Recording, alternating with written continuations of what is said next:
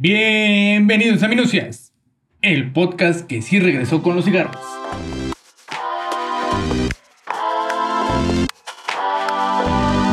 Ya, ya no vamos a hacer nunca, estamos transmitiendo en vivo desde bla bla bla y conmigo se encuentra tal, el niño Ah, tal. sí, cierto. Ve, ¿Cuánto tenemos sin grabar que ya no hacemos eso? No sé, me gusta pretender que acabamos, que, que esto, que el tiempo no existe y que inmediatamente después del episodio anterior salió este. Esto hay que dejarlo, por cierto. ¿eh? No, no, no, lo vamos a hacer bien. Lo vamos a- si estamos así. No, es que, o sea, me gusta que parezca el error así como de que ya nos vale ¿qué? No, Ramón, esto se va a hacer bien. Lo voy a repetir.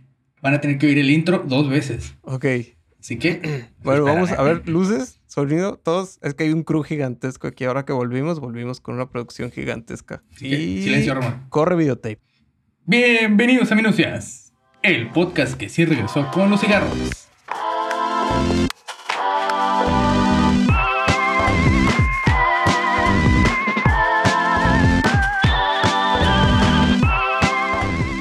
Conmigo está Ramón y grabando en este nuevo crew, en este bonito estudio. Y ahí eh, saluden muchachos, por favor, saluden, todos griten. El- Eso, eso, Para los que no. Una disculpa para los que no ven, la realidad es que no estamos grabando video.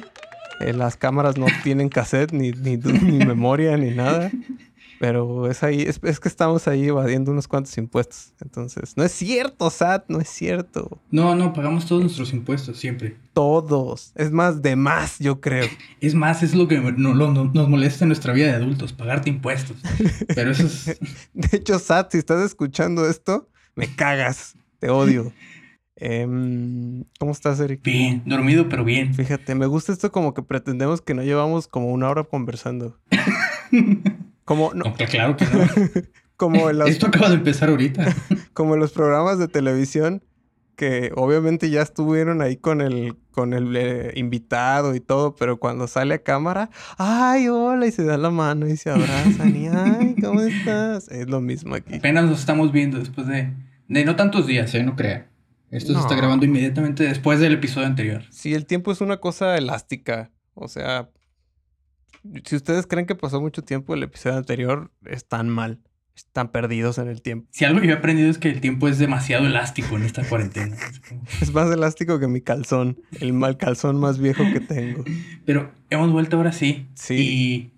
Y, y, y con episodio doble, ¿sí o no?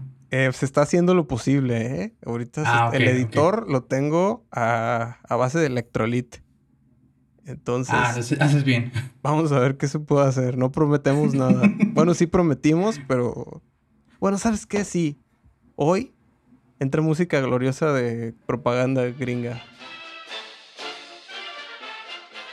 Hoy me comprometo. ¿Hoy? Así es, Timmy. No es posible. Hoy me comprometo a que salgan dos episodios este fin de semana. ¡Qué belleza! Y pues este, yo creo que vamos a continuar con la con la saga del ¿cómo se llamaba? Es que es que hace muy poquito que pasó, eh, no se me, se me olvida porque soy tonto, no porque hace mucho tiempo que no grabamos. Con, la saga del audio. La- El diseño de audio. ¿No era la saga del sonido? Era la saga del sonido, sí, es que el tiempo elástico Eh. me altera. El elástico de mi calzón me aprieta. Eh, y pues ya va, otra vez nos, nos acompaña alguien que sabe más cosas que nosotros. Muchas, muchas más, porque ya hacía falta, ¿no? Alguien, alguien que supiera de lo que está de lo que está hablando y no nomás nosotros aquí aparentando. Un experto que nos saca sus datos de Wikipedia. Por eso se lo trajimos, para que tenga un verdadero experto acompañando. Ajá. Por favor, Eric, eh, di lo que habíamos dicho que ibas a decir para que parezca que tiene continuidad esto. Chema, Chema, sí, voltea. Ya, ya, ya vas a entrar, ¿eh? Preséntate, Chema. Bueno, pues mira, les, les cuento, yo soy eh, José María Ramos, más conocido como Chema Ramos a los cuates. Actualmente me dedico a hacer diseño sonoro y eh, supervisión de Foley en BH Studios acá en la Ciudad de México. Tú, tú ya eres un máster en esto. ¿Qué es el Foley, tal cual? ¿Cómo, cómo, lo, ¿Cómo lo dirías para dos mentes medio llanas como las nuestras? lo podamos entender qué es el Foley.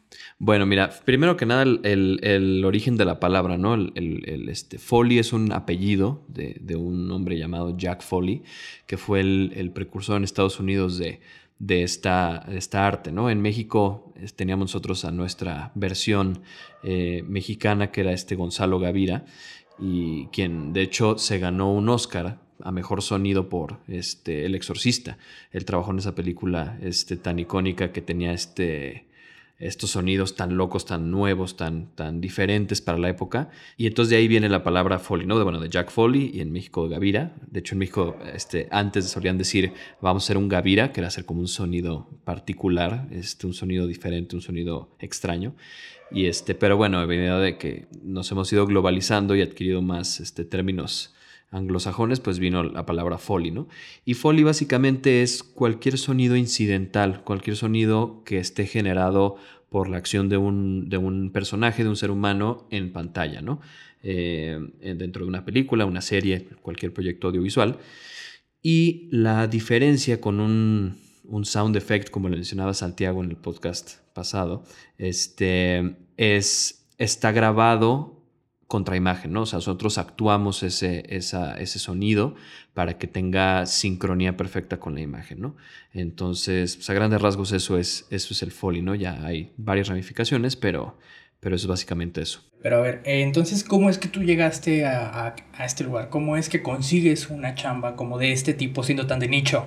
Sí, perdón, perdón que interrumpa aquí. Tengo una manera de preguntarlo. Hay, si me meto a Computrabajo o a OCC, está, está una vacante de, artista Foley o de mixer de Foley o, estoy soñando. Ojalá, ojalá, estaría buenísimo que estuvieran así abiertas las, a meter tu CV y decir, oye, yo quiero grabar Foley, ¿no? Este, trabajé en McDonald's, pero quiero entrarle al Foley, ¿qué onda, no? Exacto, sí, no, ¿cómo caes de rebote ahí? Digo, está muy, muy cabrón. Pues mira, justo, justo como, como tú dices, algo tan de nicho que realmente este, la carrera de diseño sonoro te va llevando un poco a especializarte en esa parte, ¿no? Entonces, yo en, mi caso particular, yo entré a trabajar a, este estudio y realmente surgió por la necesidad de nosotros grabar nuestro propio foley. Nosotros antes mandábamos a grabar foley a Argentina. Los argentinos tienen una muy buena fama de ser grandes foley artists. Y entonces, eh, a medida que fue creciendo el estudio, pues nos pareció buena idea nosotros implementar una sección de Foley dentro de, lo que hacíamos. Entonces, junto con un compañero que se llama Omar, este, un buen amigo, eh, pues nos, hicimos a la tarea de inaugurar la sección de Foley en BH de Estudios. Y pues prácticamente fue ir aprendiendo eh, sobre la marcha. O sea, fue primero empezar a juntar tipos de zapatos, objetos, todo lo que se nos cruzara en, bazares, en mercados, eh, cosas que nosotros ya no quisiéramos en la casa o cosas que nos donara la gente. Poco a poco irnos haciendo de esta bodega de, este, de objetos slash eh, eh, props, nuestros props, nuestros amados props, que eso es lo que hace muchas veces a un, a un buen foley artist que tantos props tiene. Poco a poco ir juntando cositas y nuestro primer proyecto oficialmente haciendo Foley fue una película que de hecho acaba de estar nominada al Ariel para Mejor Sonido. No ganamos desafortunadamente, pero bueno, estuvimos nominados. Que se llama Belzebud, una película de terror mexicana. Y pues poco a poco fue aprender a, cómo grabar pasos, a cómo grabar props, cómo, cómo deben de sonar los juguetes. Porque no es lo mismo tener un objeto y que tú lo escuches así en, en persona y digas, ah, este tiene un sonido padre a que lo pongas frente a un micrófono y que realmente el micrófono logre capturar ese sonido que tú tienes enfrente de ti o que tienes en la cabeza.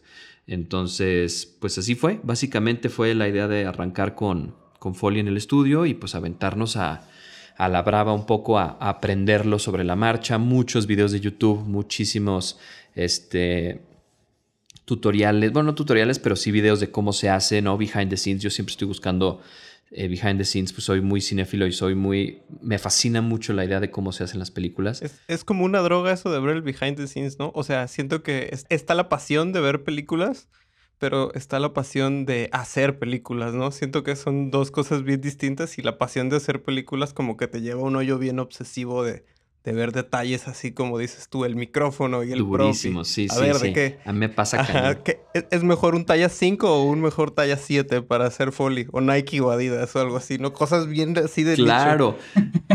Sí, loquísimo, que luego la gente dice, o sea, ¿cómo te clavas en eso? O sea, yo he tenido discusiones, por llamarlo de una forma, de, híjole, es que cómo debemos de grabar esa mano sobre la piel, así o así o más arrastradito, o y estás hablando de un sonido que va a durar, ¿qué te gusta? Ni siquiera un segundo, va a sonar bien bajito, pero pues, tú te estás clavando en el detalle de que ese sonido se lo crea la gente. Y entonces, este, lo mismo con todos los props que conseguimos. Y justo es como ese, ese detalle, esa cuestión mm, extremadamente minuciosa de, del detalle, es en donde vivimos nosotros en, cuando hacemos Foley. En, esa, en ese detalle súper clavado. Entonces, sí, sí, este, parte de eso es también ser clavadísimo en investigar y ponerte a ver ahí videos y tratar de sacarle toda la información, a ponerle pausa 20 veces y decir, es que, ¿qué, ¿cómo le están haciendo para hacer ese sonido? ¿no? Y, este, y obviamente ya vas tú adquiriendo experiencia para tú mismo este, juntar un propio otro y, hacer que funcione.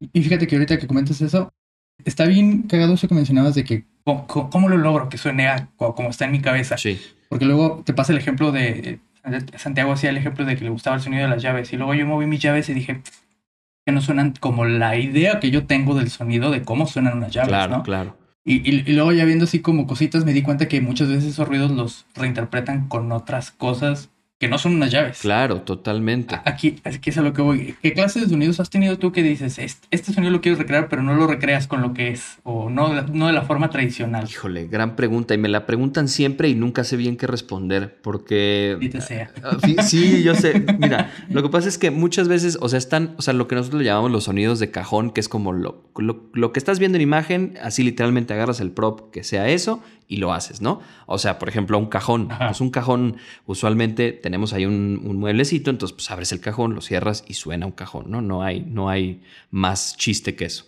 Este, yo, por ejemplo, ahorita, justo que mencionas de las llaves, está muy cagado porque yo en, aquí en mi casa tengo un, o sea, para mi casa es una llave. Y tengo ahí una copia de casa de llave de, mis, de casa de mis papás. Entonces realmente necesito dos llaves en mi vida. Pero mi llavero tiene como 10 llaves. Porque siempre me gusta tener ese llavero choncho que suena y que sé que cuando tenga que grabar unas llaves, pues lo saco y, todo el mundo me dice, pero ¿por qué no lo dejas ahí en el estudio? No sé, me gusta, me gusta el sonido de esas llaves. O sea, este, además siento que no lo pierdo, ¿no? Pero este, pero sí, justo, o sea, eh, las llaves, ¿no? El cajón, todo esto. Pero de repente hay cosas que yo, por ejemplo, ahorita me estoy acordando, tengo, tengo ahí en, en el estudio de una puerta vieja que ya no, ya no utilizamos, una que se quitó el empaque, que es el que sella la puerta cuando se cierra, que es, que es realmente un pedazo de caucho, de plástico, bueno, caucho más bien. Eh, ese lo uso muchísimo, lo uso muchísimo para diferentes cosas. O sea, sobre todo lo uso, por ejemplo, cuando... Este, este sonido como muy particular de una cuerda cuando, cuando se está estirando, que realmente si tú estiras una cuerda no se oye, pero este sonido como de ¿sabes? O sea, como muy caricaturesco, muy, muy de, strain de la cuerda. Ese sonido yo lo hago apretando el, prop y haciéndolo así como, como girándolo entre mis manos. y, truena de esa forma. Y, es, y ese sonido lo uso muchísimo para hacer cuerdas. Casualmente, de repente hay muchos proyectos que tenemos que usan cuerdas. Y este. Y pues no tiene nada que ver una cosa con la otra, ¿no? Este, ese mismo prop lo utilicé, por ejemplo, para una peli que hicimos, que es este, de la saga esta de las leyendas de, que es que este, son la leyenda de la Nahuala, la, la leyenda de la Llorona. Este, Hicimos la leyenda del chupacabras y los pasos del chupacabras, pues, pues, quién sabe cómo suena el chupacabras, ¿no? O sea, realmente, ¿no? O sea, ¿cómo, cómo, cómo le pones Te pasos? la madrugada sudando, preguntándote cómo suenan los pasos del chupacabras, cómo sé que viene el chupacabras. Exacto. Entonces, pues ahí fue un reto porque el director nos decía, pues es que quiero que suenen como, o sea, que suenen pesados, pero que sí tengan como una textura un poco eh, húmeda, como, como que es un, un anfibio, pero no sabes realmente qué es pero quiero que tengan esta textura medio, medio mojada. Entonces dijimos, puta, ¿con qué los hacemos? Entonces nos ocurrió agarrar ese, ese prop, que de hecho lo tenemos bautizado como el prop, y entonces lo que hicimos fue, tenemos una, tenemos una placa de concreto en la que hacemos los pasos de concreto, pusimos una toalla muy mojada ahí encima de esa placa, encima de la toalla pusimos este prop enredado así como hecho bolita, por así decirlo, lo mojamos también y con unas piedras encima golpeamos esto, entonces nos daba uno, la, la resonancia del, piso y del, espacio en el que estamos. Entonces tenías estos graves como de... Y luego tenías esta parte como squishy del, del agua y del caucho, pero no totalmente eh, como suave, como, como, como si fuera gelatina, no, no, sino tenía ahí una, una cuestión medio sólida, pero, pero mojada. Y entonces eso, esa combinación nos dio un buen peso de, lo que era el, peso de la criatura y la textura que estaba buscando el director. Entonces, pues así nos aventamos esos pasos y fue de, probarlo. Y así nos ha pasado con de repente cosas random que yo no espero, o sea, yo estoy haciendo otra cosa y de repente lo oigo y digo, ¡Ah! ¿sabes que esto suena a esta otra cosa? Así me pasó también, estaba yo grabando, estábamos haciendo una película que se llama Bayonetta, que está en Netflix, si la pueden ver luego, está, te la recomiendo mucho. Sale Luis Gerardo Méndez, pero en un papel completamente distinto a lo que lo conocemos. Es un boxeador mexicano que se va a Finlandia, este, trae un problema de presión. Está, muy, está, está bastante buena, me gustó mucho. Esa hicimos el, todo el diseño ahí en VHD. Y el foley de esa peli me gusta mucho porque fue un reto grande. Era este, pasos en nieve, pasos en, en, suelo mojado con un poquito de hielo, golpes de box. Este, o sea, esta película estaba, estaba, pues estaba como, como padre para disfrutar hacer el foley. Y entonces justamente estábamos grabando los pasos de Luis Gerardo en, en concreto. Y entonces dijimos como, bueno, ¿cómo le hacemos para que suene este pues como hielito, pero no, pues no es hielo, es, es como medio congeladito el piso y medio mojado. Entonces nos ocurrió echar arroz crudo encima del, del, este, del concreto, echarle tantita agua y entonces vas caminando y va crujiendo el arroz, a como lo vas pisando, pero trae un poquito de, de agua, entonces suena un poquito mojado y te da esta sensación como de hielo. Y estando haciendo esas pruebas y grabando eso, de repente arrastré el pie sobre una parte que estaba seca con el arroz y dije, ah, caray, esto me sonó otra cosa. Entonces me quité el zapato, eché más arroz en el piso, empecé a, con, la mano mover el zapato arrastrándolo en el, en el piso con el arroz y sonaba las llantitas de una, de una maleta. wow. Y dije como, órale, ok, está buenísimo, porque luego grabar unas llantitas de una maleta es una bronca porque tienes que estarle dando vueltas a la maleta sobre sí misma, es, es, difícil controlarla, entonces dije, mira, esto está buenísimo, esto lo puedo controlar perfecto yo, que eso es todo el tema del foley, que tú puedas tener control absoluto del prop para que le puedas dar la intención que quieras. Y entonces ahí descubrimos que podíamos hacer unas llantitas de maleta con una bota, arroz y un pedazo de concreto. Y dije, wow, esto es todo, o sea, esto es como de, esos, de esas delicias del folio de poder descubrir esos, esos momentos de eureka sin siquiera, estar, sin siquiera estarlo buscando, pues. Me parece muy increíble cómo en realidad no estás grabando solo el sonido de los objetos, sino la interacción correcta con estos objetos para generar múltiples sonidos. Pero, por ejemplo, ¿cuáles dirías que son otras herramientas que a ti te ayudan en el proceso del foley? Yo creo que la herramienta, bueno, evidentemente la herramienta de cualquier diseñador sonoro, gente que se dedique a, a esto es, es, el oído. Pero específicamente en la cuestión de Foley yo siempre lo, lo pienso de esta manera. Creo que uno como, como Foley artist o como Foley mixer, alguien que se dedica al Foley, te vas creando una librería de sonidos en tu cabeza. Entonces, tú tienes sonidos en tu cabeza, como lo decías, lo de las llaves. Es que yo, yo, me, yo pienso en llaves y, y, en mi cabeza está este sonido, está este, este audio file de, de llaves sonando y es esta forma, ¿no? Y entonces justo lo que, lo que vas haciendo como Foley Artist es ir viendo la imagen y esos sonidos van brincando en tu cabeza y vas diciendo, claro, yo me imagino estos zapatos así, yo me imagino esto así. Y entonces con esa librería y esa referencia de sonidos en tu mente que tienes, vas a tus props y buscas recrear ese sonido este, físicamente. Obviamente también tienes que considerar que muchas veces en el sonido directo, que lo que mencionaba también Santiago es el sonido que se graba en la locación, eh, muchas veces se oyen ya los pasos, entonces no puedes hacer unos pasos completamente distintos a los que se oyen en, la, en, en el sonido directo porque no van a pegar. Entonces, este, tienes que considerar también cómo se escuchaba ahí, en ese lugar, el tipo de suelo que es, el tipo de zapato que trae, cómo camina el personaje, viene apurado, viene cansado, arrastra mucho los pies, cojea. ¿Sabes? Todos esos detalles son bien importantes para que a la hora que estés actuando integres todos esos elementos al sonido y que realmente sea un performance, es una actuación, por eso, es por eso eres un actor o artista foley, estás actuando ese sonido contra la imagen. Claro que tú tienes la oportunidad de repetirlos 10 veces porque no hay una cámara este, filmando y entonces más, un poquito menos de presión. Pero, este, pero finalmente es eso. Entonces sí, es, es como aprender a traducir tus pensamientos en sonido. Ese es como el reto. Y está chido porque finalmente eh, cuando encuentras el propio ideal es increíble, es un, es un sentimiento súper chido donde dices, ándale, esto sí me pega, ¿no? Y lo grabas, lo pones en sincronía, le das play y dices, uff, Me la creo. Esa es siempre nuestra, nuestra meta. Me la creo, va, ya estamos, vámonos al siguiente. Y así nos vamos yendo. Oye, por ejemplo, de los folies, tal cual que, has manejado, tienes años en esto. Me imagino que el chupacabras es uno complicado, pero debe haber folies que incluso de cosas que existen que te debió, como, te debió ser muy complicado realizarlos porque no dabas como ese toque que buscabas, o sea, no te convencías. ¿Qué tanto ocurre eso? ¿Cuál puedes decir que seas en la situación en la que digas, no la estoy logrando, no lo estoy pudiendo hacer con este folio porque no me convence? ¿O, cuáles son los parámetros? Mira, por ejemplo, otra película que hicimos, este, que se llama Marcianos contra Mexicanos, de los güeyes que hacen huevo cartoon. Y esta peli es ahí de, de unos marcianos que invaden la Tierra y bla, bla, bla.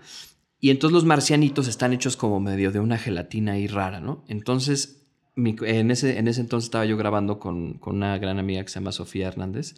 Eh, ella, ella me grababa a mí, yo también actuaba. Y estábamos buscando el bendito sonido de los, de los marcianitos que se movían y que se veían como gelatinos. Y decíamos, ¿con qué lo hacemos? Y entonces buscamos un chorro, pero no tienes idea, un chorro de opciones de cómo demonios vamos a hacer el sonido de unos marcianitos que se mueven. Y, este, y entonces intentamos, eh, buscamos este tratamos de hacer como moco de gorila, de este como gel slime ahí, buscamos recetas en internet, compramos borax, hicimos 20 mil cosas, no funcionaban, no sonaban, no sonaban.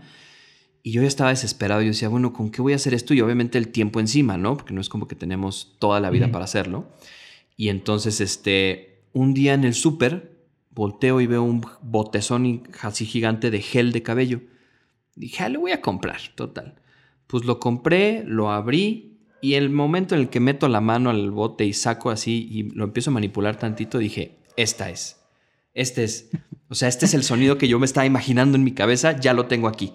Y entonces literalmente todos los días era ir, agarraba yo este, el pedazón así de bochezote de gel, lo ponía en un topper y entonces era darle. Y aparte era una época donde hacía un chorro de frío, entonces se me congelaban las manos y así, o sea, tenía que ir así de repente a lavarme las manos y echarme tanta agua caliente pero ya encontramos ese sonido y entonces manipularlo y todo y darle todo. Y, le, y al director, a los directores les gustó mucho, les dio mucha risa porque de repente corrían los monitos, se escuchaba y el. Y se cagaban de risa y era como, güey, esto está genial, suenan increíbles, no mames. Y este. Y entonces ya, con eso estábamos nosotros felices porque pues, los directores contentos, este, funcionaba contra imagen y todo. Y ese es un ejemplo como medio extremo. Hay otros donde, o sea, cuando empezamos a hacer pasos de nieve, yo no tenía idea cómo hacerlos. Yo había visto en internet ahí un poco que era como el truco viejo clásico de comprar una cajita de maicena y apretarla. Si ustedes van un día al súper, con mucho cuidado, agarren una cajita de maicena y apriétenla así despacito y van a oír que se escucha como y es este sonido como de, de, la nieve que se está comprimiendo bajo tu pie. Ese es el sonido de la nieve, pero es como el sonido clásico, es como hacer eh, pasos de caballo con cocos, ¿no? O sea, es un sonido que funciona, pero es un sonido más caricaturesco. Entonces dije, bueno, esa puede ser una de las capas de los pasos de nieve. La otra, ¿cómo le hacemos? Entonces nos ocurrió, nosotros tenemos unos como tipo cajones grandes, unas, unos, sí, unas cajas grandes de, de madera donde tenemos diferentes superficies de, piso donde hacemos los pasos y una de esas secciones está llena de arroz crudo. Entonces ese arroz nos ha servido para hacer pasos de arena y pasos de nieve. Entonces combinamos ese, esos pasos del arroz con el sonido de la, caja de maicena y además yo había comprado unos, unos pedazos de, estos rollos de, pasto falso que te venden en el Home Depot Compré un pedazo, lo corté, los corté, porque yo pensaba usar eso para hacer pasto, lo cual nunca he utilizado para hacer pasto. Está ahí acumulando polvo.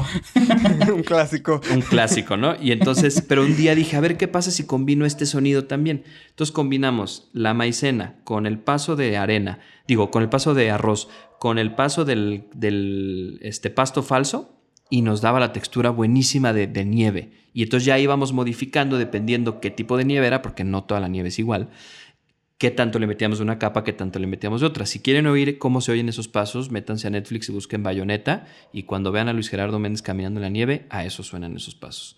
Y quedé súper contento. Y además le dije a Alex, que es mi jefe, oye, tú que viviste en Canadá un tiempo, este, ¿cómo escuchas esta nieve? ¿Te suena real? Y lo escuché y me dijo, no, buenísimo, sí suena eso. Entonces dije, ahí está, ya, ahí está mi referencia, porque yo no tenía mucha referencia de nieve, no, no, he estado en nieve muchas veces en mi vida. Y eso está bien triste, ¿no? ¿Quién diría que la referencia más cercana que tenemos a la nieve sería la maicena? Pero pues sí, así nos ha pasado, así ha sido, así hemos tenido algunas historias chistosas de, de cómo llegar a esos sonidos y bueno, finalmente se vuelven parte de tu arsenal como, como Foley Artist, ¿no? Ya de repente dices, ah, claro, ya, ya he hecho este, nieve con esto, pues lo puedo volver a hacer, ¿no? O puedo agregarle otra capa, o dependiendo del proyecto, vas modificando, pero ya tienes una base en la, en la cual estás partiendo. Y por ejemplo, ya, ya dentro del ámbito del Foley, ah, ¿en qué otras áreas o ahora sí que, bueno, sí que otras áreas tiene que pueda cubrir? Digo, aparte de lo que es el cine y la radio, ¿Tú en qué le ves potencial o en qué otras áreas lo has, utilizado? Hasta la fecha no ha sido más que cine y, televisión, pero hace poco, hace como, bueno, hace como un año, una, este, una chica canadiense me contactó a través de una, de una conocida, una amiga, que quería hacer un proyecto sobre, sobre, este, sobre los sentidos y como una exposición donde pudiera ver Foley en vivo donde pudieras estar viendo imágenes y donde pudiera ver artistas Foley presentando o, actuando el Foley en vivo. Entonces tener como varios props ya armados, tener ahí este, unos micrófonos y actuar el Foley en vivo, lo cual se me hizo increíble. Desafortunadamente por el COVID no se pudo hacer, ya tuve ya que hacer otro, o sea, lo tuvo que modificar, hacer un video. Pero bueno, ya me dijo que ella quería, tenía muchas ganas de hacer este proyecto y yo espero que lo podamos hacer algún día, estaría increíble.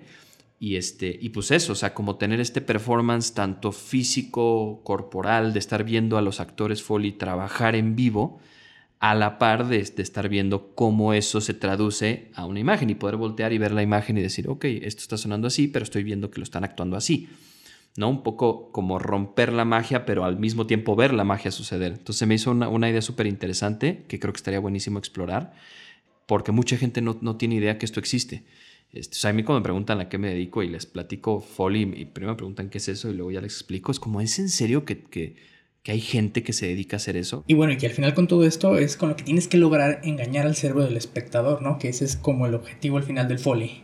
Exacto, esa es toda la meta, ¿no? Que el, espectador, el mejor foley, a mí me lo han dicho muchas veces, el mejor foley es el que no se, no brinca, el que no sale y te grita, escucha mi puerta, escucha mis pasos, no, es el que tú te crees y juras que está ahí y cuando alguien te dice, no, es una persona con un micrófono grabando esos pasos, dices, ¿qué? No, no es cierto, no te creo. Es el mejor foley. Y está chistoso este rollo como del trabajo invisible, ¿no? Como que entre mejor hecho nadie se da cuenta. Siento que es una paradoja bien rara. Sí, no, durísimo, es una paradoja fuertísima porque, pues sí, justo lo que dices, o sea, si estamos hablando de que el mejor foley es el que no se, no se, no brinca, no te, no te grita, pues entonces, ¿no? ¿Cómo reconoces a la gente que, que, este, que lo hace? Ahora, ahora que estuvo este, en los Óscares Roma y todo, unos muy buenos amigos míos son los que hicieron el foley de Roma y me platicaban que, fue todo un reto enorme hacer esa película porque pues, Alfonso Cuarón es un director muy, muy clavado y además era una película tan personal para él que él se clavaba en, no, es que así no sonaba la escalera en la que subía mi nana las, este, a su cuarto donde dormía, sonaba de esta otra forma y entonces, no, a ver, vamos a buscar otro sonido y otro sonido hasta que el sonido que él tenía en su mente y en su recuerdo fuera el, el que estaba plasmado en la película.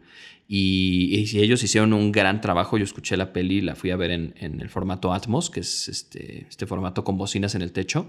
La fui a ver en un cine que está aquí en la Ciudad de México que se llama Cine Tonalá. Tiene una sala muy, muy chida. Y cuando salí de ver la película, o sea, luego, luego les mandé mensaje, les dije, vatos, felicidades, qué trabajazo hicieron. O sea, yo me imaginé las partes que eran Foley, las que no y todo está súper bien integrado, todo suena muy bien y de verdad felicidades. Y se ganaron un premio por la Motion Picture Sound Editors, que es este, una, un gremio de allá, de, bueno, gremio, una organización de, de, editores de sonido de Estados Unidos. Se los llevaron allá a los premios y, y les dieron el premio de, mejor Foley. Y se me hizo súper chido que, que, unos amigos, unos compañeros mexicanos se llevaron un premio prestigiado y que su, que su trabajo se reconociera a nivel internacional, ¿no? Entonces, este, sí, solamente los clavados como nosotros estamos ahí enterados de quién está detrás de eso, pero bueno, justamente qué chido que ustedes estén haciendo esto este, en su podcast como para que la gente que no sabe pero le interesa, pues pueda al menos ahí o compartir a alguien, algún amigo, oye, mira, chécate este capítulo, están hablando de algo que no sabemos ni siquiera que existe y que además se hace mucho también aquí en México y se hace muy bien. Yo tengo una duda, ¿A, qué objetos sientes tú que tienes ahí en, tu, en el estudio de Foley que que parecerían muy random, pues. O sea, por ejemplo, yo he escuchado que eh, los golpes luego los hacen eh, bateando carnes frías, ¿no? O bateando, bateando pavos. Que, sí, sí, sí. Porque he visto que el, cuarto de Foley es más como, como una bodega, como, como una tarima de un teatro, como un lugar, un taller. Como el cuarto de chácharas. Totalmente. Entonces, ¿cómo, cómo describirías tú eh, un, un, taller de Foley? ¿no? Bueno, un estudio Foley, ¿qué hay ahí? ¿Y qué cosas random hay en el estudio en el que estás? Eh, que, digas, ¿en serio con esto hacen el ruido de, de, chupacabras? O así, ¿no? ¿Qué cosas random del estudio? ¿Qué hay? ¿Y cómo es el estudio? ¿Cómo, cómo darías un tour platicado de ese lugar, así narrado de cómo es entrar a ese estudio y qué ves y qué hay, así, grandes rasgos, pero... Pues mira, básicamente como lo describes como un taller o bodega, es muy, muy, muy, muy, muy certero. Eh, tú entras a, nuestro estudio que tenemos ahí en BHD y tienes, bueno, es, un estudio que, tiene una particularidad porque nosotros tenemos al operador ahí mismo dentro del cuarto de, de, de Foley, ¿no? Usualmente es como más estilo un, estudio de música donde tienes un cuarto, un espacio donde se graba y además una cabina de control donde, donde se opera, ¿no? Aquí en este caso, por cuestiones de, espacio y todo, tenemos al operador dentro de la misma cabina. Eh, pero entonces entras y está luego, luego una este, computadora y tienes un, un sillón eh, grande que, tiene la forma de unos labios rojos. Entonces, allá de por sí tiene una estética ahí curiosa, ¿no? Es el, nosotros le decimos el beso, ¿no? Y ese, y ese sillón lo usamos para hacer también ruidos de camas y todo este rollo de los colchones y todo. Este, y luego caminas un poquito más hacia el fondo y tienes, bueno, del lado derecho recargada una pared, una puerta así suelta, sin marco. Este, al lado tiene un, un, este, un costal de box, un par de costales de box. Eh, y tienes un espacio así un poquito amplio y al, y al fondo tienes este, estas dos como, ¿cómo decirlo? Sí son como cajas o cajones grandes de madera. Uno tiene una placa de concreto y enfrente tierra, tierra seca y una pequeña sección de grava. Y a su lado izquierdo tienes otro cajón que tiene una placa de concreto bastante gruesa donde le mandamos a poner unos este, pedazos de losa, de piso de losa este, y enfrente de eso está eh, una parte ahí como hueca donde, tienes este, donde tenemos arroz eh, crudo. Y luego atrás de esos dos cajones tienes, tenemos varios estantes pegados a la pared, eh, estantes de metal, donde tenemos los diferentes props que utilizamos en la medida de lo posible acomodados por, por material. Entonces tenemos una sección de cosas como de oficina, teléfonos, celulares, controles, como cosas oficina-casa. Tenemos una sección de maderas, tenemos una sección de metales, tenemos una sección de electrónicos, de teclados de computadora, eh, una, una, caja grande con folders, carpetas, eh, eh, periódico, papel, diferentes tipos de papeles, diferentes tipos de plástico, bolsas. Tenemos la bolsa de bolsas, que es una bolsa llena de bolsas de, cartón, de plástico, de todo lo que nos vayamos encontrando. Todos tenemos una de esas. Todos tenemos la bolsa de bolsas, pero esta es nuestra bolsa de bolsas especial. Y este. Y ya más pegado hacia la computadora, enfrente de la computadora, bueno, está un mueble con bastantes zapatos, diferentes tipos de zapatos, botas, tenis, chanclas, eh, este, pantuflas, eh, zapatos formales, tacones eh, altos y bajitos, flats de mujer, eh, diferentes tipos de zapatos. Y, este, y arriba de ese mueble está la televisión donde vemos la imagen. Y qué más, qué más. Hay otro pequeño mueble donde tenemos unos cajones también. Ahí tenemos, en nuestros cajones tenemos eh, como una cajita con, con pedazos de vidrio este, vidrios ya rotos que se nos ha caído vasos y todo. Entonces ahí con mucho cuidado lo juntamos y entonces es nuestra sección de cristales rotos que ya con unos guantes y con cuidado utilizamos cuando de repente hay que si se rompe una ventana y necesitas ese detalle finito del cristal cayendo en el piso, lo hacemos con esos. Este, y básicamente eso es, o sea, tenemos, tenemos todos nuestros props ahí al alcance para que sabes que eh, mientras la persona este, que está grabándote te dice, oye, sigue los tres siguientes markers son una carpeta, una mano en, la, en el cajón y escribe en el lápiz, ¿no? Escribe con un lápiz en papel. Ah, perfecto. Entonces tú vas agarrando eso, la otra persona va, poniendo los nombres de los archivos. Ok, listo, grabamos. Entonces jalas el micrófono y, este, y grabar, ¿no? Y entonces, a ver, vamos a grabar el cajón. Órale, va. Tac, tac, tac, tac. No, que me gustó la segunda. A ver, vamos a hacer otra toma. Tac, tac, tac, tac, tac. Ok, buenísimo, ya la tengo. Vámonos al siguiente, el papel. Ta, ta, ta, ta, ta. Entonces escribes, ¿no? Ahora, ¿sabes? Yo a veces, a mí me gusta muchísimo el reto de decir, ¿sabes qué? Es toda una pequeña secuencia donde el personaje abre su portafolio, saca un folder, abre el folder, levanta una hoja y en la segunda hoja la ve, la mueve un poquito entre sus manos, la vuelve a bajar, agarra la pluma y escribe. cierra el folder y lo vuelve a meter al, portafolio. Toda esa acción yo digo, vamos a echarla en una sola toma. ¿Seguro? Sí, seguro. Entonces pongo el micrófono de tal manera que pueda yo capturar todo y, este, y así me la llevo. ¡Pum! Entonces, ok, una, dos, tres, pa. Y entonces, tran, tran, tran, tran, tran, tran, tran, hago toda la acción, bla. Ok, me gustó aquí, vamos a hacer otra más. Hacemos unas tres, cuatro tomas completas y digo, ¿sabes qué? Nada más vamos a reforzar la escritura. Ok, perfecto. Entonces ya reforzamos la escritura, le ponemos play y si nos funciona, listo, vámonos a lo que sigue. Y así nos vamos yendo. Pero es básicamente como tenemos acomodado el estudio. Cosas random no sé qué tantas cosas random. Hemos llegado a tener obviamente en el refri fruta y carne y todo para justamente hacer ese tipo de cosas. Este Jesús, que es uno de los foley artists de ahí del estudio, este se, eh, hicieron una serie donde había unas partes acá medio gore, entonces se llevó unas este unas ¿cómo se llama? Una sandía, la partió a la mitad y entonces metía la mano a la sandía y se escuchan todas las vísceras y todo este rollo así súper gore. Y, este, y sonaba súper bien porque suena súper húmedo, súper acá nasty, ¿no? Este, y de hecho en una de esas no me acuerdo también. por cambiar las sandías para todos. Exacto, ahora que escuché una sandía piensen que son vísceras de vegetal. Y este, y también el pobre también andaba ahí cortando una mandarina o no sé qué y se cortó la mano y de repente me dice, oye, este, ya me voy. Y le digo, ¿por qué? Me dice, es que me corté. Y yo dije, ah, pero estás bien. Y me enseña y ya estaba sangrando. Y yo así de, güey, nomás ya vete por favor al hospital, Dios mío. Entonces, los Foley Artists también nos toca de repente ahí este, ciertas lastimadas con, con, el, con la chamba, pero está divertido. Mira, aprovechando que estamos aquí ahorita en el, en el taller, que nos lo describiste, eh, digo, ya nos dijiste como los objetos más extraños que podrían ser como las frutas y demás, por extraño que parezca, pero por ejemplo el scouting de los zapatos, ¿cómo lo haces? ¿Cómo vas ubicando? Necesito unos zapatos que suenen así, pero aparte me los tengo que poner yo y me tienen que quedar. ¿Cómo es esa banda de los zapatos? Digo, está, está, muy extraño. ¿Cómo haces un scouting de zapatos sin saber cómo van a... Sí, es un poco loco. O sea, muchas veces he tenido que comprar, eh, comprar varios y probarlos. O sea, porque es muy difícil estar en la calle y ponerte un zapato y decir, ah, este sí, no, está, perfecto.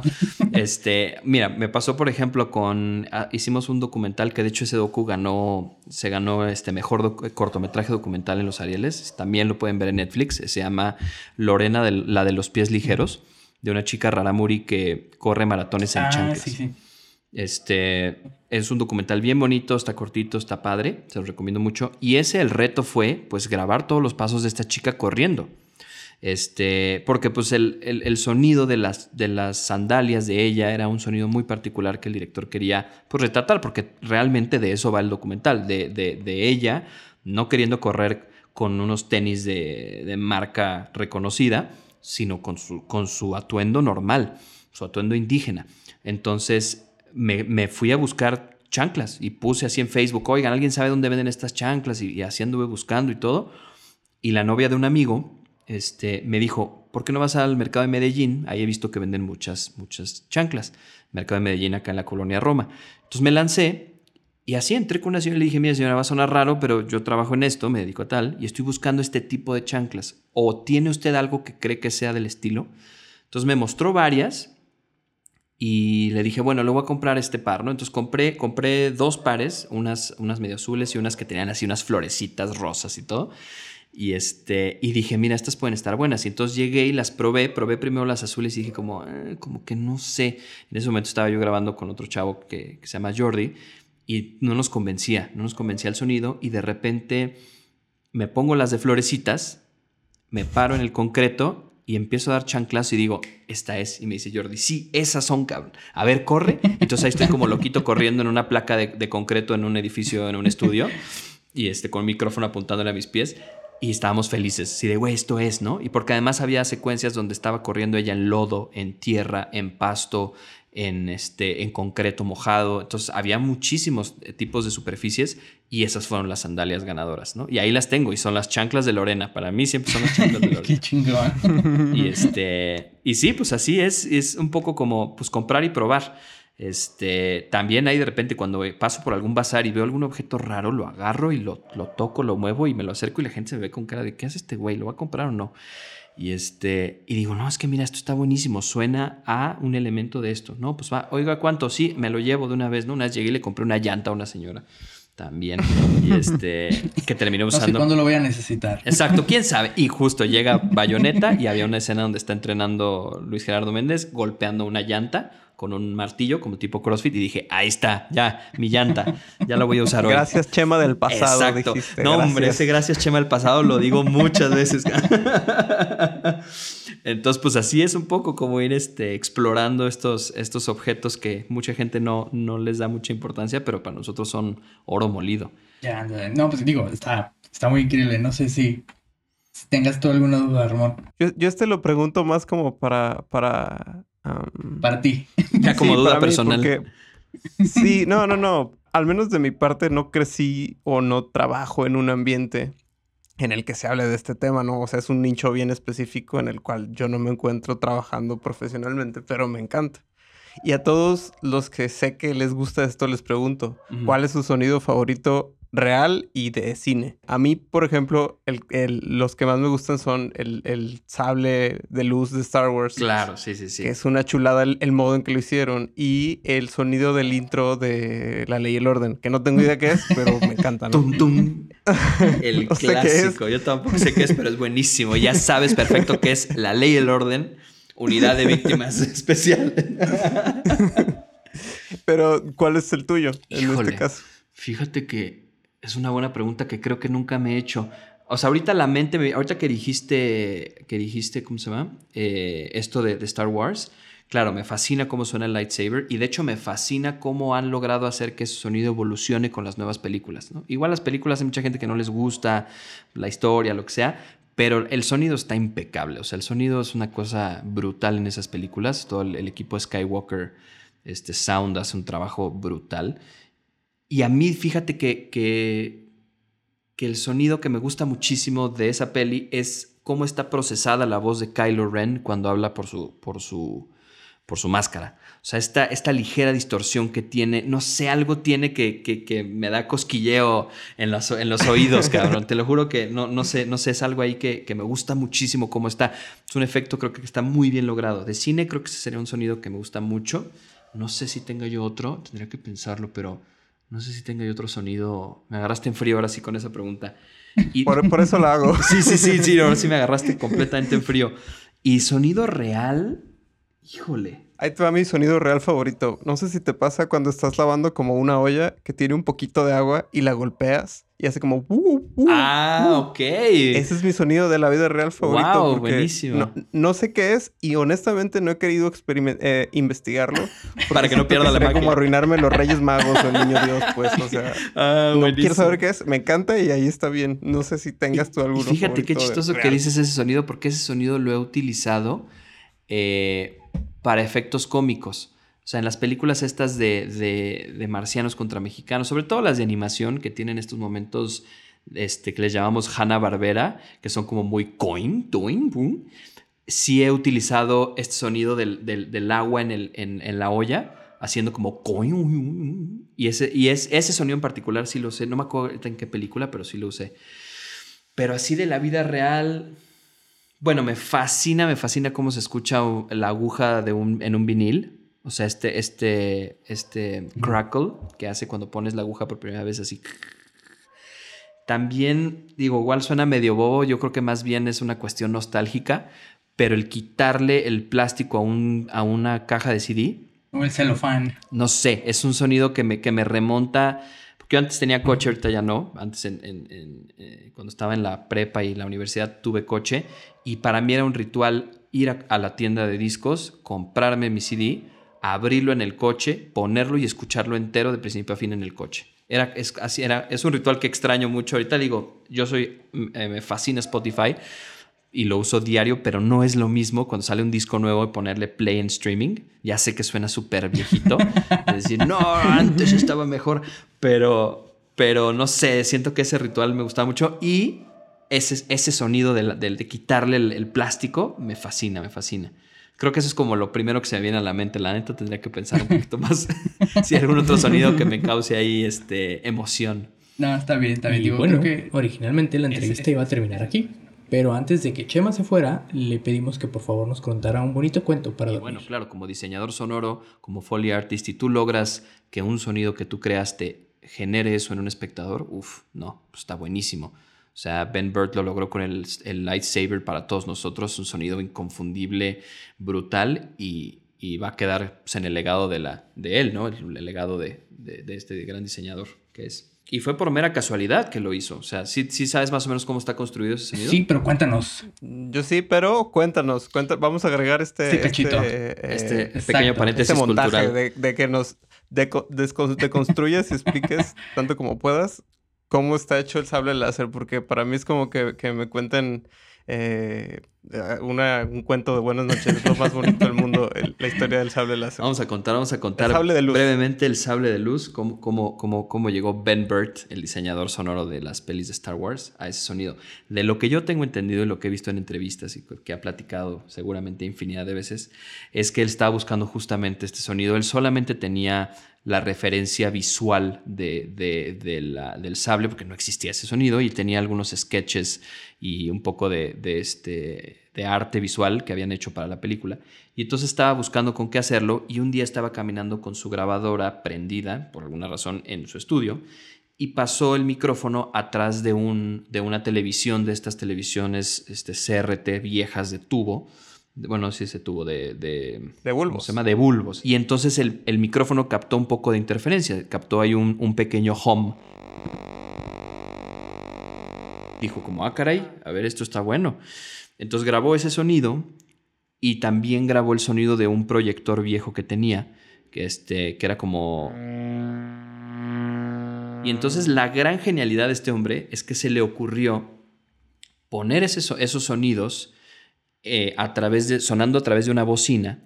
Y entonces tomó un micrófono de estos micrófonos eh, largos, eh, delgaditos, que se les llama shotgun, este, que son los mismos micrófonos que mencionaba este, Santiago la vez pasada, que son micrófonos que se utilizan en la caña, que es este, este tubo largo que sostienen arriba de los actores. ¿no? Entonces estos micrófonos son súper direccionales, solamente lo que le estés apuntando enfrente es lo que va a captar.